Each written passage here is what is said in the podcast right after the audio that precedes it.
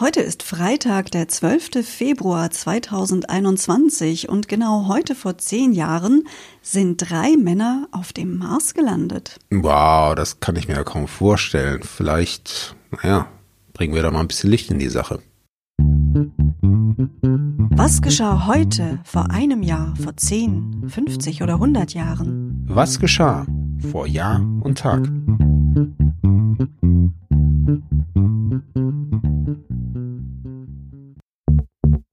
Vor einem Jahr. Die Meldung des Tages am 12. Februar 2020. Papst Franziskus will doch nicht am Zölibat rütteln. Männer dürfen auch weiterhin nicht heiraten, wenn sie katholischer Priester werden wollen. Weder Frauen noch Männer übrigens.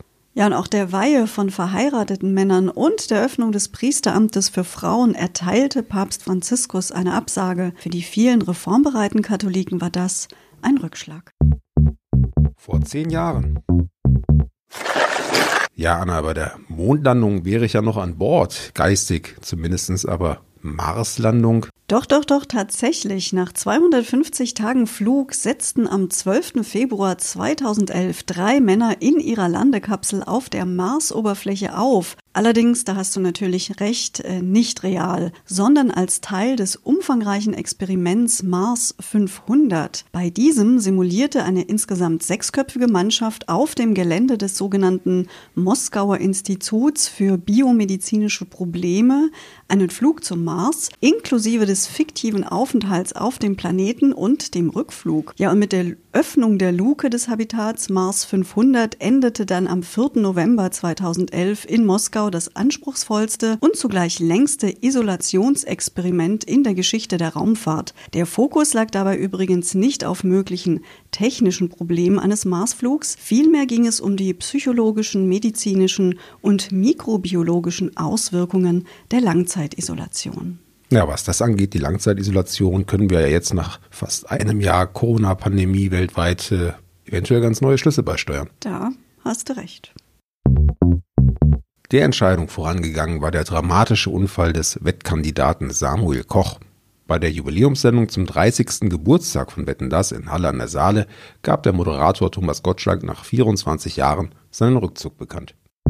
Vor 25 Jahren. In dieser Rubrik geht es schon wieder um die Raumfahrt und Anna hat sich da gut vorbereitet. Ja, denn heute vor 25 Jahren hat die japanische Raumfahrtbehörde eine neue selbstentwickelte Rakete und ein Versuchsfahrzeug erstmals getestet. Hintergrund war, dass Japan Pläne für einen eigenen Raumgleiter und ehrgeizige Pläne für ein eigenes Raumfahrtprojekt entwickelt hatte. Vor 50 Jahren und hier haben wir einen weiteren runden Geburtstag für euch. Der Schauspieler Benjamin Sater, der eigentlich Benjamin Klimaschewski heißt, wurde am 12. Februar 1971 geboren. Und zwar im kanadischen Toronto. Seine Schauspielkarriere begann er 1994 in der Fernsehserie 3 zum Verlieben. Er spielte in den Krimiserien Faust, SK Babies oder Wolfs Revier mit und dann auch in einigen historischen Verfilmungen. 2006 zum Beispiel im Antikriegsfilm Dresden, 2007 im Zweiteiler Kontergan und im Jahr 2009 in der Verfilmung der Familienchronik Krupp, eine deutsche Familie. Herzlichen Glückwunsch. Dann haben wir noch drei schnelle Meldungen von diesem 12. Februar 1971. Das Bonner Kabinett verabschiedete einen Gesetzesentwurf zur Reform des Lebensmittelgesetzes. Generell alle Zusatzstoffe wurden genehmigungspflichtig. Mhm, und am gleichen Tag haben Polizisten vom Bundeskriminalamt 13 mutmaßliche Mitglieder der terroristischen Bader-Meinhof-Gruppe, der späteren RAF, verhaftet. Und ebenfalls an diesem 12. Februar 71, die britische Steuerbehörde stellte für Damenbekleidung eine neue Maßtabelle auf. So konnte fortan die neu in Mode gekommenen Hotpants wie Erwachsenenkleidung besteuert werden. Ja, lustiger Funfact am Rande. Bis dahin gehörten die zu den steuerfreien Kindershorts. Vor 75 Jahren. Die französische Regierung forderte an diesem Tag die Einführung des Franc als offizielles Zahlungsmittel für das Saarland. Hintergrund war, dass das Saarland nach dem Zweiten Weltkrieg bis 1947 französisch besetzt war. Zwischen 47 und 56 war es dann teilsouverän und wirtschaftlich an Frankreich angeschlossen. Ja, und 1957 wurde das Saarland dann wieder Teil der Bundesrepublik Deutschland. Dem vorangegangen war eine Volksabstimmung. Das bedeutete dann unterm Strich, wer vor 1945 geboren worden war, hat viermal die Nationalität gewechselt. Vor 100 Jahren.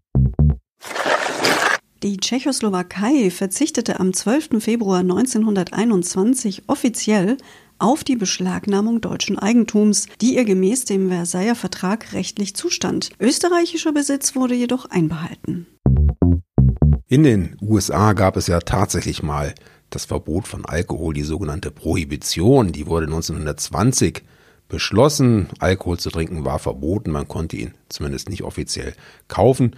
Und ein Jahr später, am 12. Februar 1921, wurde das Ganze dann nochmal ordentlich verschärft. Der Justizminister ordnete an, dass Schiffe anderer Länder, die alkoholische Getränke an Bord hatten, beschlagnahmt werden dürften, wenn sie sich innerhalb der US-amerikanischen Hoheitsgewässer befinden. Also in der Praxis würde dies bedeuten oder hätte dies bedeutet, wenn ein Kreuzfahrtdampfer unterwegs gewesen wäre mit einer gut bestückten Bar, dann wäre der Sprit weg gewesen. Das war unser 12. Februar für euch. Wir schicken euch damit in ein hoffentlich schönes Wochenende. Ja, und auch am Wochenende gehen wir natürlich wieder auf Sendung für euch. Ihr könnt uns am Samstag wie auch am Sonntag hören. Wir freuen uns über alle Hörerinnen und Hörer. Ein schönes Wochenende für euch. Eure Anna und Sebastian. Der Podcast vor Jahr und Tag erscheint täglich neu. Produktion tonbildschau.de Dr. Anna Kugli und Sebastian Seibel GBR. Mit uns können Sie sich hören und sehen lassen.